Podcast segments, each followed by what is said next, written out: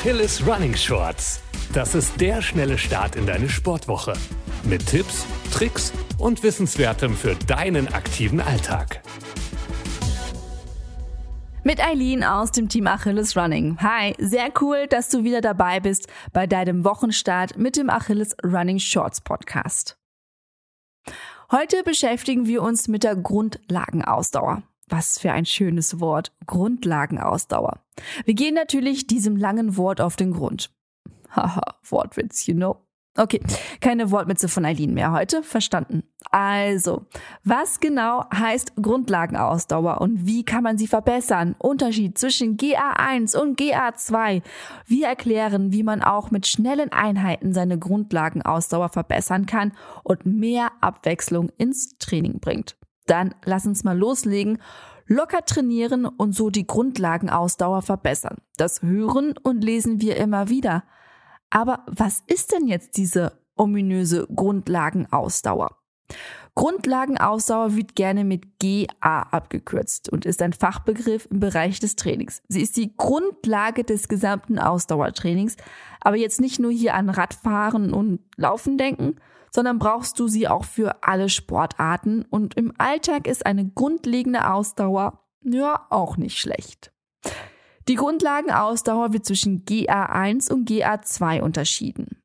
Kommen wir mal zu GA1. Du als Sportlerin befindest dich hier unterhalb der anaeroben Schwelle.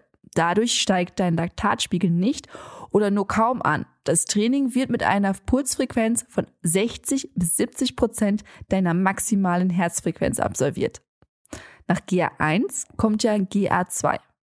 Das Training in diesem Bereich verbessert die Energiegewinnung unterhalb der anaeroben Schwelle. Da der Sportler oder die Sportlerin sich unterhalb dieser Schwelle befindet, steigt der Laktatspiegel kaum an. Das Training wird mit einer Pulsfrequenz von 70 bis 80 Prozent der maximalen Herzfrequenz absolviert. Also GA2 ist einfach ein bisschen schneller als GA1 und dadurch schlägt dein Herz auch schneller. Deine Herzfrequenz lässt sich easy mit einer Sportuhr oder einem Brustgurt während des Sports kontrollieren. Traditionell wird der LäuferInnen empfohlen, immer wieder easy Läufe für die Grundlagenausdauer zu machen, also Kilometer in niedrigen Intensitäten sammeln. In der Realität sieht das schon ein wenig anders aus. Viele SportlerInnen laufen zu schnell, wenn sie langsam laufen sollten und zu langsam, wenn sie schnelle Intervalle eigentlich machen sollten. Also irgendwie so ist es so ein mittleres Ballern, Ballern, Ballern, aber halt auf gleichem Niveau. Veränderungen im Stoffwechsel grenzen verschiedene Trainingsbereiche voneinander ab. Man kann also körperliche Veränderungen voneinander abstecken.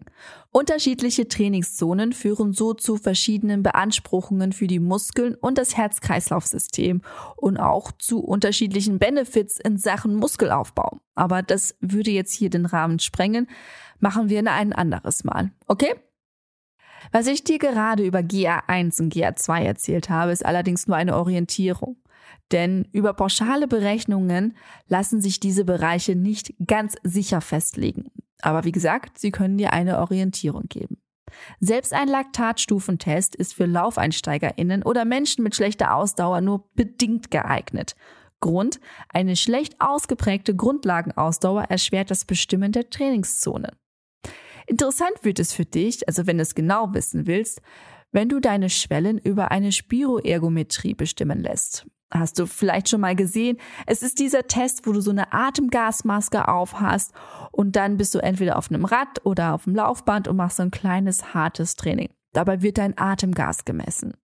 Beim Messen der Sauerstoffaufnahme und der Ausatmung von Kohlendioxid lassen sich Veränderungen feststellen, die es erlauben, Zuordnungen zu den Trainingsbereichen zu machen. Schwellen in der Spiroergometrie haben dabei inhaltlich nichts mit den Laktatschwellen zu tun. Die erste spiroegometrisch ermittelte Schwelle wird VT1 genannt und beschreibt eine bestimmte Situation im Stoffwechsel. Sobald die Sportlerin dann mehr Luft bewegen muss, um einen Liter Sauerstoff im Körper verfügbar zu machen, lässt die Ökonomie der Atmung nach. Gleichzeitig steigt die Konzentration von Kohlendioxid in der Ausatmung. Und über genau diese Veränderung lassen sich die verschiedenen Situationen im Körper abgrenzen. Ganz individuell. Klar soweit, oder? Kommen wir nun zum Trainieren deiner Grundlagenausdauer.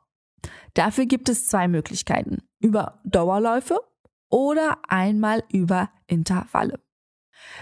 Wenn du zum Ziel hast, deine Grundlagenausdauer zu verbessern oder gezielt deine Fettverbrennung zu steigern, können unterschiedliche Trainingsmethoden angewandt werden. Beispielsweise ist es möglich, per Dauermethode im Grundlagenausdauerbereich unterwegs zu sein. Über lockere Dauerläufe unterhalb der VT1-Schwelle befindest du dich in einem Bereich, in der deine Atmung noch sehr ökonomisch die Sauerstoffversorgung bewerkstelligen kann. Deine Muskeln decken die Energiebereitstellung rein aerob ab, indem Fette und Kohlenhydrate zur Energiebereitstellung herangezogen werden. Also wirklich ein entspanntes, lockeres Läufchen ohne zu keuchen.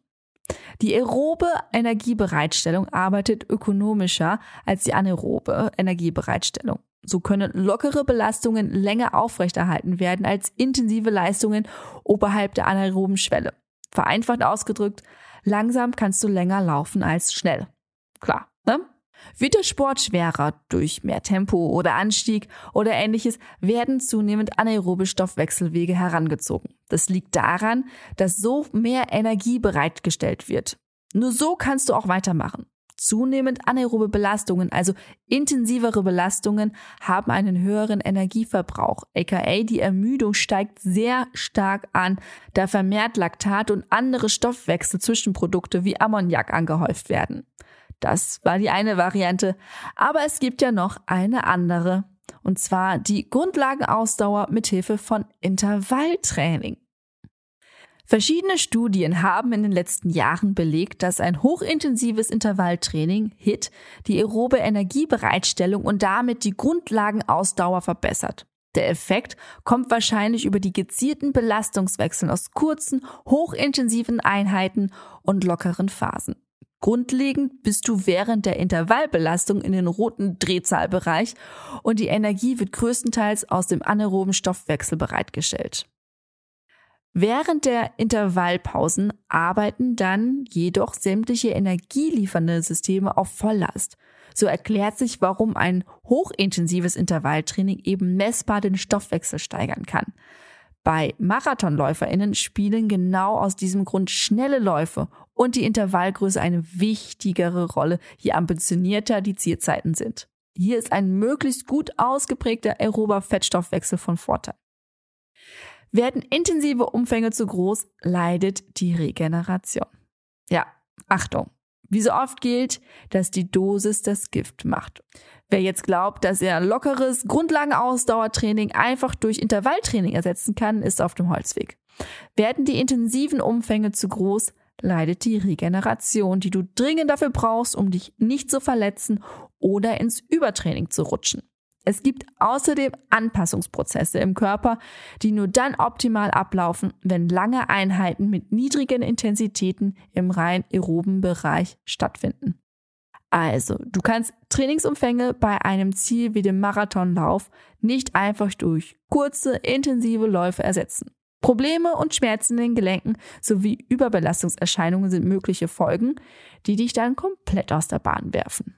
Gerade wenn du einen Halbmarathon oder einen Marathon als Ziel hast, ist deine Fähigkeit, aerob Fette zu verbrennen, von sehr großer Bedeutung. Genau diese Fähigkeit ist jedoch auch von deiner Ernährung abhängig. Yay, schon wieder diese Ernährung.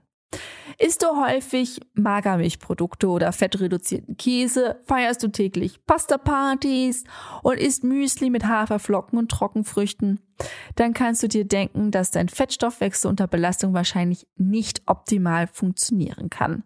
Wenn du Tage mit extensiven Läufen bei niedriger Intensität in deinem Plan hast, musst du ganz klar auf eine fett- und eiweißbetonte Ernährung achten. Die Fette reichen für die Energiebereitstellung vollkommen aus, wenn dein Körper lernt, darauf zuzugreifen. Je besser dein Fettstoffwechsel ausgeprägt ist, desto größer ist dein Ausdauerleistungsvermögen bei Belastungen ab 45 Minuten. Lädst du nun vor dem Training deinen Kohlenhydratspeicher voll und pflegst eine kohlenhydratreiche Basisernährung, wird dein Körper bei lockeren aeroben Belastungen primär auf die Kohlenhydrate zurückgreifen. Wenn du deinem Körper beibringen willst, Fette zu verbrennen, müssen lockere Einheiten bei kohlenhydratreduzierter Basisernährung stattfinden.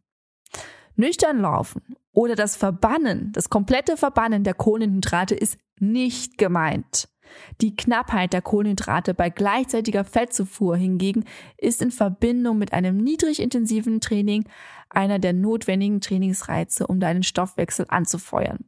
Intensive Läufe und Intervalle hingegen können nur dann optimal umgesetzt werden, wenn du auf Kohlenhydrate zurückgreifst. Dann musst du deinen Körper mit diesem schnell verfügbaren Treibstoff anbieten, um zu profitieren.